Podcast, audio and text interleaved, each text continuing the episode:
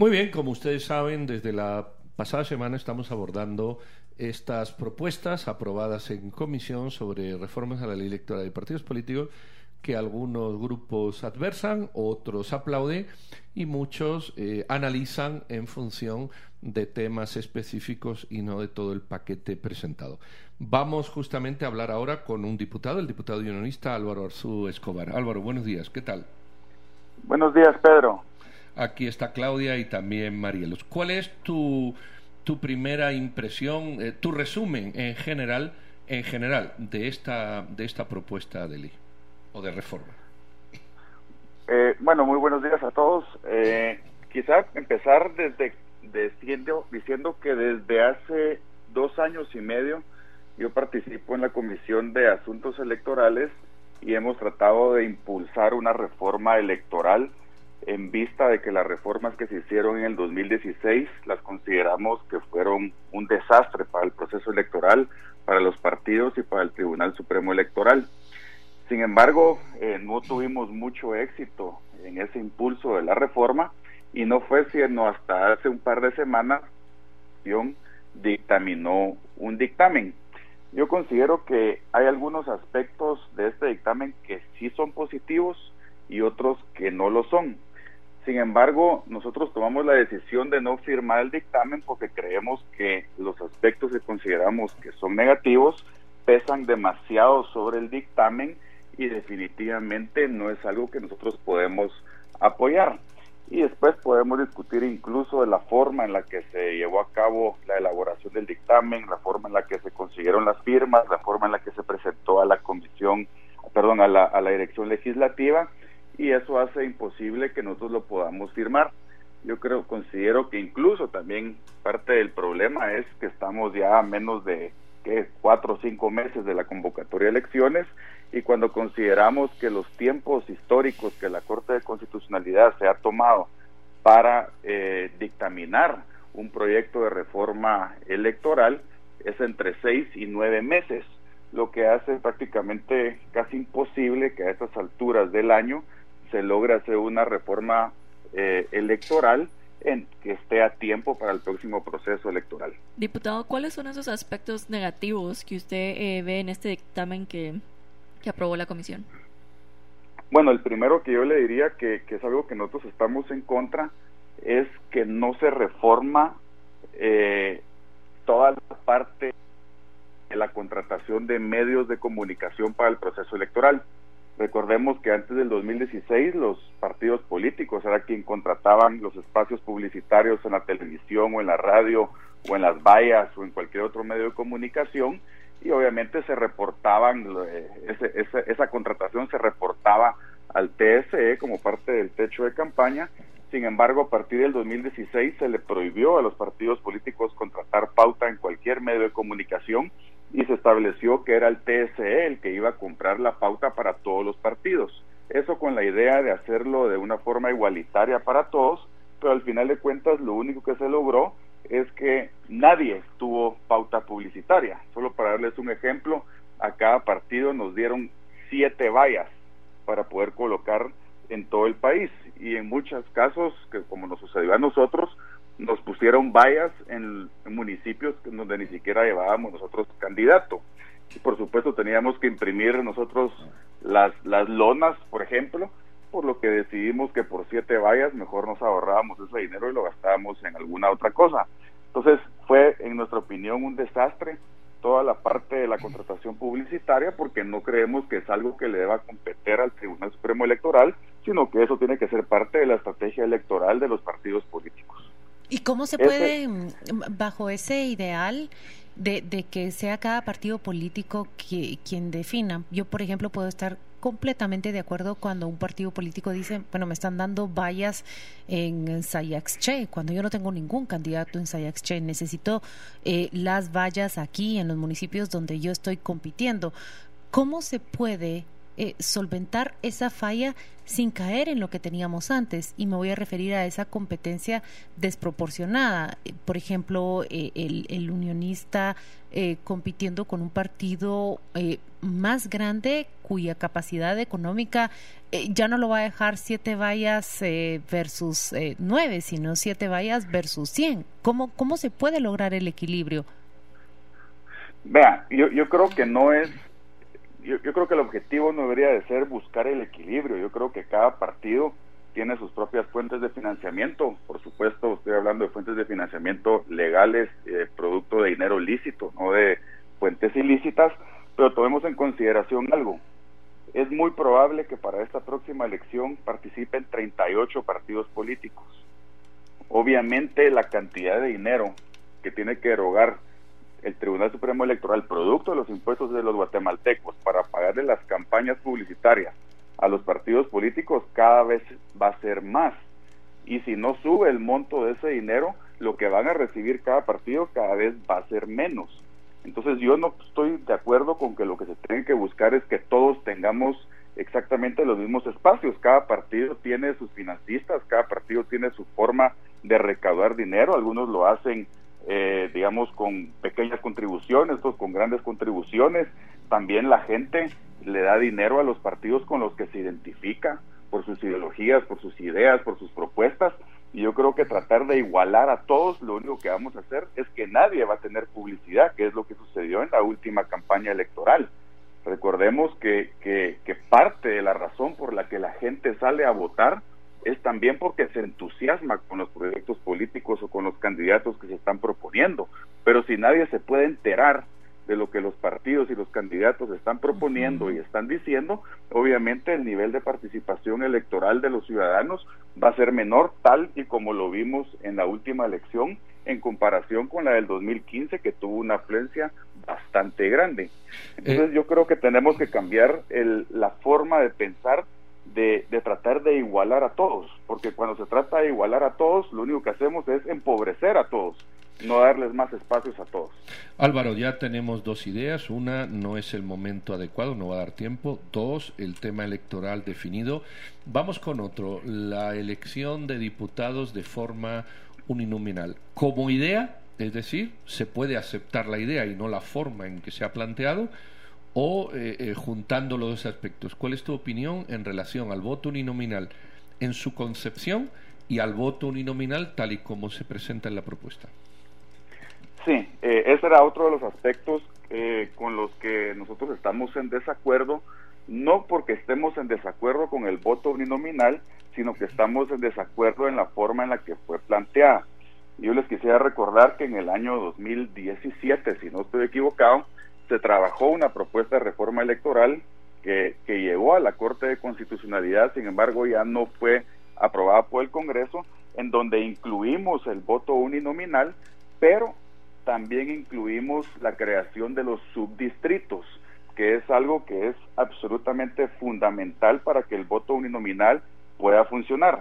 Sin embargo, en esa ocasión, la Corte de Constitucionalidad declaró en su dictamen de que los subdistritos eran inconstitucionales. ¿Por qué?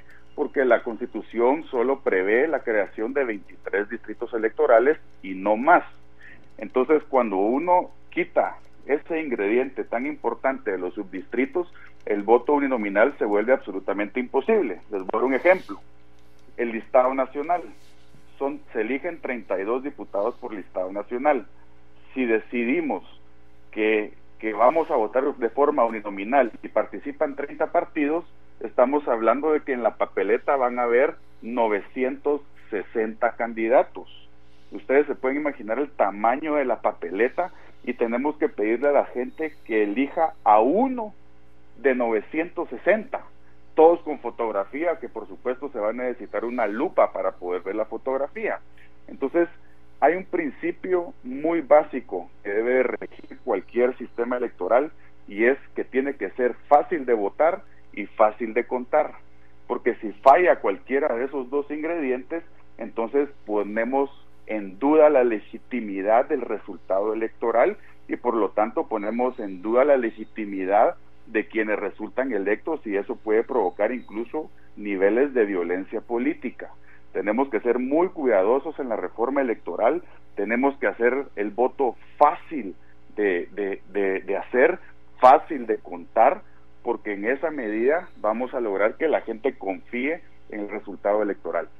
Diputado, y en ese caso, ¿qué, qué opción hay? Si ya la, Constitución, la Corte Constitucional cerró la opción de los subdistritos, ¿cuál sería el camino para darle esta solución a la ciudadanía que entiendo que hay una parte que sí lo desea? Mire, una, una, un dictamen, eh, digamos, de la Corte de Constitucionalidad no, no genera jurisprudencia.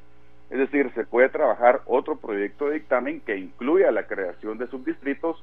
Obviamente tenemos una nueva Corte de Constitucionalidad que no está politizada como lo estaba la anterior, en mi opinión, por lo que se puede tener una opinión más objetiva sobre este tema. Yo, yo no descartaría la posibilidad de hacer otro dictamen que incluya los subdistritos. Obviamente hacerlo para esta elección me parecería que no sería algo muy responsable, pero sí se pudiera comenzar a trabajar, como de hecho ya se ha hecho, para que pueda aplicar para el siguiente proceso electoral.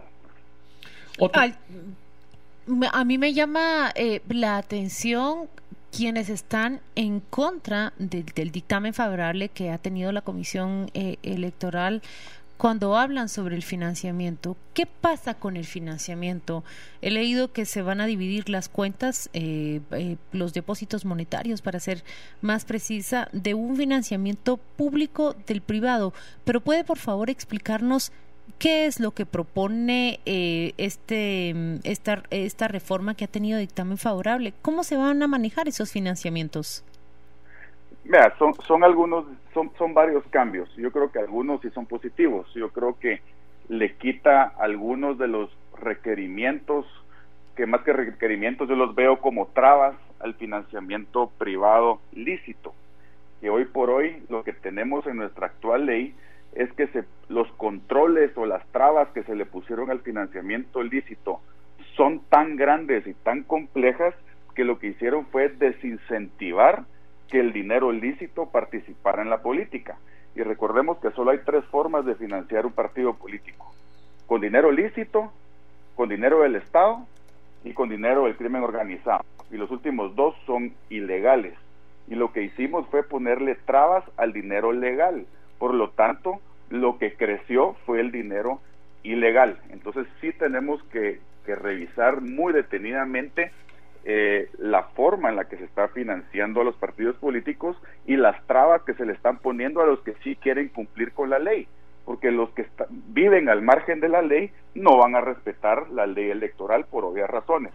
Ahora, la separación que usted hablaba del dinero público y el dinero privado, lo que se estableció, entiendo yo en ese dictamen, es que la Contraloría General de Cuentas tenga como obligación auditar solamente el dinero que, se, que reciben los partidos políticos de la deuda política, que es el dinero que el Estado le paga a los partidos por cada voto que reciben en la, en la campaña, y dejar a la Superintendencia de Bancos y a la SAT para fiscalizar y, y triangular, digamos, fiscalizar y auditar el dinero que proviene de fuentes privadas. ¿Qué, ¿Qué, se puede decir, cambiando de tema, de ese empadronamiento directo cuando la persona cumple 18 años y el RENAP directamente, y hay un mecanismo de control de edad, lo pasa al, pues al Tribunal Supremo Electoral y es automáticamente incluido, lo que evitaría que ahora, como va a ocurrir en estas elecciones, más de dos millones de jóvenes no puedan no puedan votar porque no se han empadronado, es decir, simplificar el acto administrativo. Así es. No, en ese, en ese artículo sí es algo que en algún momento se discutió en la comisión, en la que la, prácticamente todos estuvimos de acuerdo, eh, en donde al, al, al, joven o adulto, digamos, que cumple 18 años y, saca su DPI, eh, que automáticamente se le pudiera empadronar a partir de ese momento y ya queda en el padrón electoral. Eso todos lo vimos de una forma muy positiva Obviamente el votar no es una obligación, sino que es un derecho, pero creemos que es importante que, que al estar empadronado cualquier persona pues considere la utilización de ese derecho al voto y acuda a las urnas a votar el día de las elecciones. Eso sí lo vimos nosotros como algo positivo. Diputado, ya estamos casi eh, terminando la entrevista, pero una, una, última pregunta. Mencionó sobre el proceso eh, del dictamen, que no no como que no fue de la manera más transparente, transparente o nos puede explicar qué sucedió. Sí, mire, el dictamen fue firmado por 12 diputados eh, del total de la comisión, que somos 21. Eh, no fue un dictamen que fue discutido en la comisión. Yo sí tuve la oportunidad de hablar con el presidente de la comisión, yo le expresé cuáles eran mis inquietudes, cuáles eran las cosas con las que estaba de acuerdo. Sin embargo, la, hay varias sentencias de la Corte de Constitucionalidad que nos dicen que cuando se firma un dictamen en el Congreso se debe de firmar dentro de la dentro de una sesión de la comisión. Es decir, usted convoca a la comisión, le, pasa la agenda y ahí agenda que se va a discutir y firmar un dictamen y cuando ya está dentro de la sesión se firma el dictamen. Sin embargo, lo que, lo que se hizo en esta ocasión es que se recaudaron las firmas de diferentes diputados fuera de la sesión de la comisión, es decir, en oficinas de los diputados o en cualquier otro lado. Lo que, por lo que cuando llegamos a la, a la sesión de la comisión que nos habían convocado para discutir el dictamen, nuestra sorpresa fue que el dictamen ya había sido presentado antes de ponerlo a discusión en la comisión. Entonces, obviamente, le dijimos al presidente que no tenía ningún sentido discutir un dictamen que ya había sido presentado. Y a todo eso habría que sumarle que de los 12 votos que, que, que recibió, o de 12 firmas que recibió el dictamen, cuatro de ellas son del mismo partido político, que es el partido político, creo, que es al cual pertenece el presidente. Entonces, cuando una tercera parte de las firmas son de un solo partido político, obviamente, por no decir imposible, que se logre un consenso más amplio en el Pleno, porque evidentemente es el proyecto electoral de una bancada en particular que lo está utilizando para sus propios intereses, o por lo menos así se interpreta por, por parte de la mayoría de las bancadas. Entonces no fue un dictamen que fue ampliamente discutido, no fue un dictamen en donde se involucró a los diferentes partidos y diferentes bancadas, sino que fue un dictamen que era prácticamente un proyecto electoral de una bancada en particular. La gran pregunta ahora es cuál es la recepción que va a tener en el Pleno. No, yo creo, yo honestamente considero que esa, este dictamen ni siquiera va a entrar a discutirse en el Pleno. Yo lo que he escuchado es que lo que están pensando algunos diputados es pedir que el Pleno vote para que ese dictamen vuelva a regresar a la comisión y se siga discutiendo de una forma más amplia y más transparente, porque lo que no se puede hacer es meter un dictamen a una reforma electoral al Pleno sin consenso, porque obviamente es para los partidos políticos y para los políticos esa es prácticamente la ley más importante que tenemos y, y pensar que se va a aprobar una, una ley o un dictamen sin consenso por parte de todas las agrupaciones políticas es prácticamente imposible, por lo que yo no creo que esto va a ser aprobado. Lo más probable es que vamos a las elecciones 2023 bajo las mismas normas que en el 2019. Entonces, Álvaro Arzú Desafortunadamente sí. Álvaro Arzú Escobar, diputado unionista, muchas gracias por atender a Radio con Criterio. Nos despedimos de usted. Le deseamos un feliz inicio de semana. Gracias por atendernos. Muchas gracias. Feliz día. Hasta luego. Feliz día.